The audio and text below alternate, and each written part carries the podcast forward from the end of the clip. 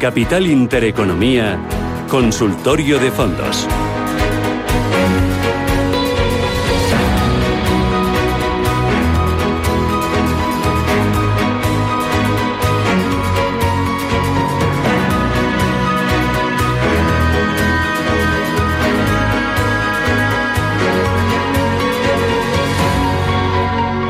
Este consultorio de fondos de inversión tenemos la oportunidad de charlar con Juan Manuel Vicente, que es consejero de Fondos Directo. Juan Manuel, ¿qué tal? Buenos días, bienvenido.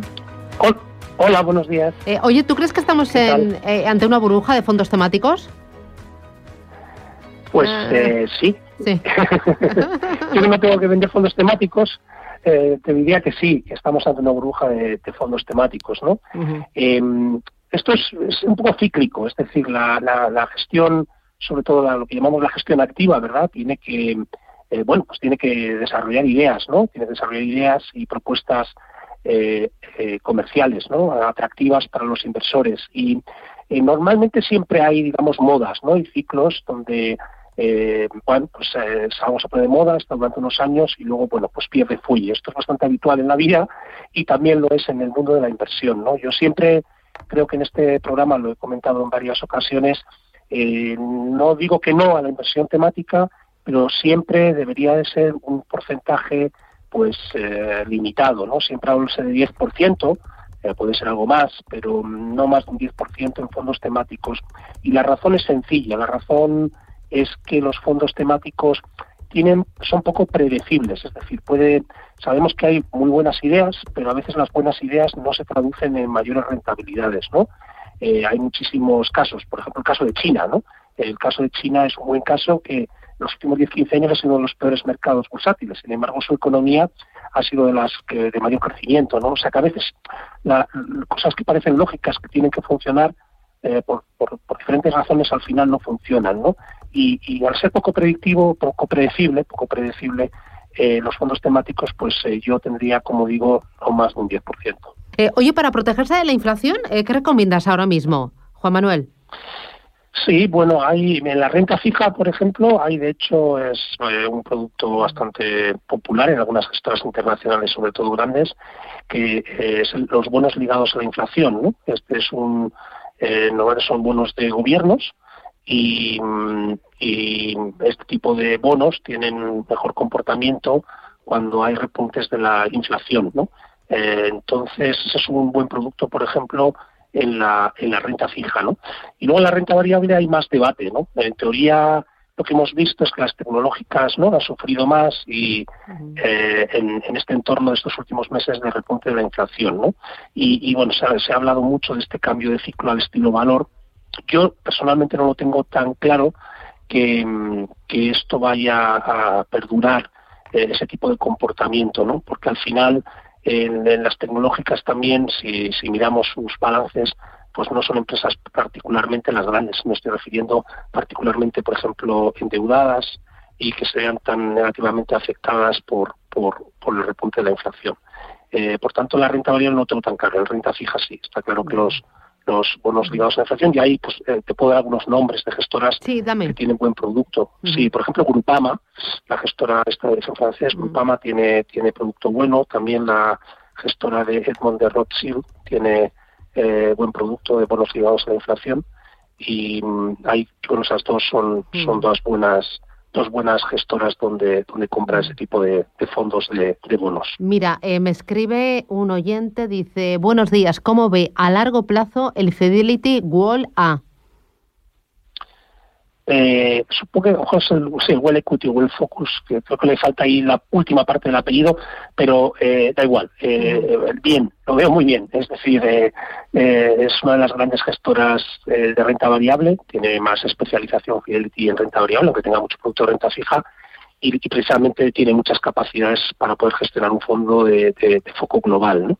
Por tanto, mi recomendación a largo plazo de un Fidelity Wealth Equity Focus, no sé cuál es exactamente, pero bueno, es, es, es muy positiva. Eh, es una buena, una muy buena lección. Mm. Mira, eh, José de Valladolid dice, buenos días eh, para el consultorio de fondos. Quiero crear una cartera de fondos y me gustaría que me aconsejara en qué sectores y porcentaje para crear una cartera equilibrada a un plazo de cinco años. O sea, imagínate, no sé, cinco fondos. Eh, o sea, si tienes 30.000 euros, ¿cinco está bien? Eh, con 30.000 euros 5, bueno, no está mal. Sí, sí, 5 o 6 con 30.000 euros está bien. Cuando claro. el patrimonio, quizás algo más, pero 5 está bien. Pues mira, bastante sencillo. Eh, hemos hablado de Fondo Fidelity, ¿no? Pues yo le diría dos fondos de renta variable global, por ejemplo, en, el caso, en ese caso, por ejemplo, eh, uno de Fidelity y uno de Capital Group, por ejemplo, New Perspective, por decirle algún nombre concreto, pero que serían dos buenas selecciones en la parte de renta variable. Y eso para sumar más o menos un 50%, o sea, un 25% de ese patrimonio en, cada uno de ellos. Y la parte de renta fija la diversificaría un poco más y tendría como tres pilares. Uno de deuda de alta calidad eh, crediticia, ¿vale? Es decir, que ese, ese, producto me va a defender cuando las cosas vengan eh, mal dadas.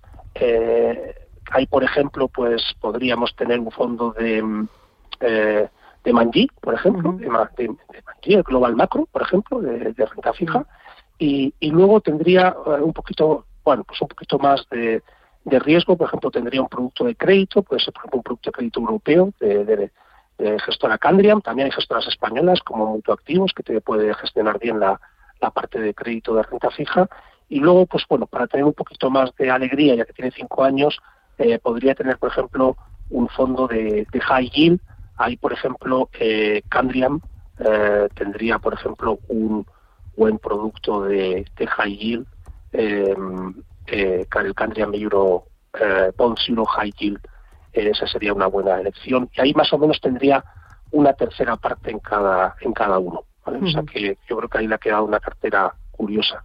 Ya. voy con otro de los oyentes. Em, a ver, es que eh, llegan muchos. Dice, buenos días, soy Pilar, de perfil moderado. Tengo el fondo Nordea Covered Bond, que quisiera cambiarlo por otro de renta fija de más corta duración. ¿Qué me recomienda?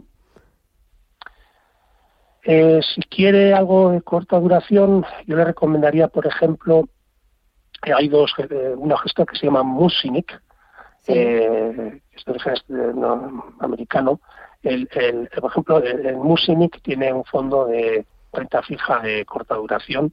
Ese mm. podría ser una buena, una buena opción. También eh, o Robeco, por ejemplo, tienen muy buenos productos en renta fija y también Aegon eh, tiene, bueno, es una gestora eh, que tiene también buen producto de renta fija eh, a corto plazo. Mm. Eh, y me recomiendan, bueno, me piden otros dos de renta fija, uno el Carmignac Securité o el Evil Short Corporate Bond. Este yo no le conozco. Sí, es una gestora de origen nórdico que, bueno, del mundillo de, lo que estamos nosotros de la selección de fondos, pues es muy es muy conocido desde hace tiempo, tiene muy buen comportamiento y especialización. Y bueno, yo creo que son dos estupendas opciones para esa parte de la cartera de renta fija conservadora, ¿no? Ahí, pues eso sí, hay que comentar al, al oyente que, bueno, pues eh, esa rentabilidad esperada se puede mover más o menos entre menos uno y más dos o más tres al año, ¿vale? O sea, esa es un poco también por sentar la expectativa.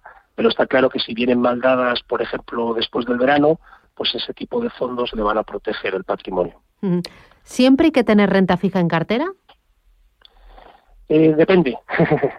Yo creo que depende de dos cosas. Del plazo, si realmente se tiene mucho plazo, eh, por ejemplo, no se piensa tocar un, dinero en 10 años, por ejemplo, eh, o no, no hay expectativa de tocarlo, pues que va realmente a largo plazo, se podría tener todo en renta variable. Yo creo que tiene hasta mucho sentido, porque la rentabilidad esperada a 10 años de cualquier buen producto, bueno, una buena cartera de renta variable, va a superar siempre a la de renta fija. Por tanto, eh, en esos casos sí, o sea, perfil que sea capaz de aguantar el, el, tobogán, que es a veces la renta variable, eh, siempre con un enfoque global, mundial, eso es como fundamental, nada de, casarse con, con, con, no sé, pues con un mercado concreto, sino, sino tener una perspectiva totalmente global. Y en estos casos eh, se puede estar perfectamente sin renta fija. Si tenemos plazos más cortos y no tenemos y no nos gustan tanto los vaivenes fuertes, pues hay que tener renta fija. Y de hecho hay que tener renta fija que tiene una rentabilidad esperada muy baja en estos momentos por los bajos tipos de interés, es decir que, hay que hay que digamos que pagar ese peaje sí o sí y pero ese tipo de fondos nos van a proteger en, el corto plazo, incluso en el medio o largo plazo, sí. Mira, dice Ángel desde Toledo, ¿qué le parece el mutuo a fondo duración inversa para comprar? Duración inversa. Sí, mutuo a fondo. ¿Por qué te ríes? Muy bien, pues mira, eh, justo eh, me río porque justo quería comentarte una cosa eh, sobre este tema de la renta fija, porque veo que hay mucha gente que se está asustando. Está, por ejemplo, yo oyente que hablaba de dame uno de corta duración, ¿no? Esto es porque ha tenido la experiencia de estar en duración, ha subido, la, ha habido repunte de la inflación, han subido los tipos en todas partes, en Estados Unidos, en Europa, y ¿qué ha ocurrido? Que hemos tenido minusvalías, ¿vale? En fondos de renta fija que mucha gente yo creo que no a lo mejor la habían educado correctamente y pensaba que eso no iba a caer nunca, ¿no?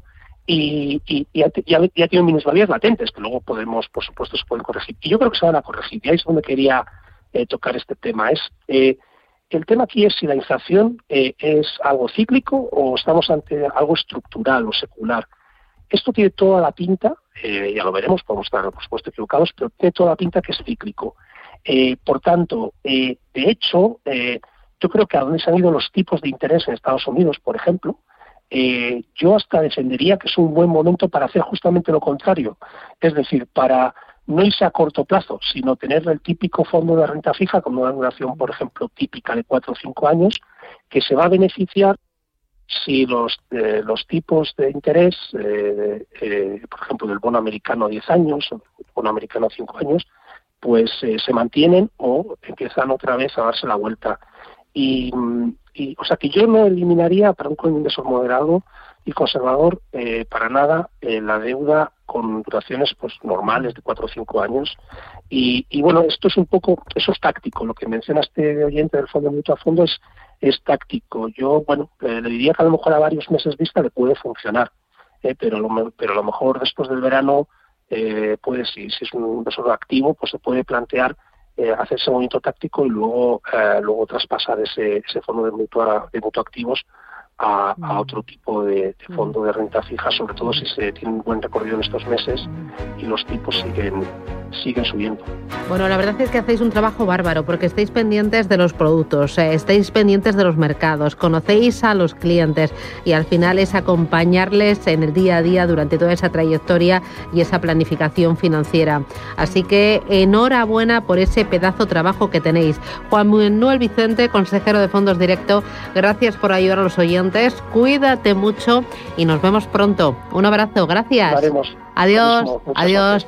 Nos acercamos a las 11 de la mañana. Esto es Radio Intereconomía, Boletín, y llega Elena Fraile con I de Inmobiliario. Vamos a tomarle el pulso a toda la industria inmobiliaria, a todos los segmentos, al comercial, al de oficinas, al de logística, al residencial. Vamos a hablar de tendencias y vamos a hablar también de actualidad. Esto y mucho más con I de Inmobiliario, aquí en Radio Intereconomía.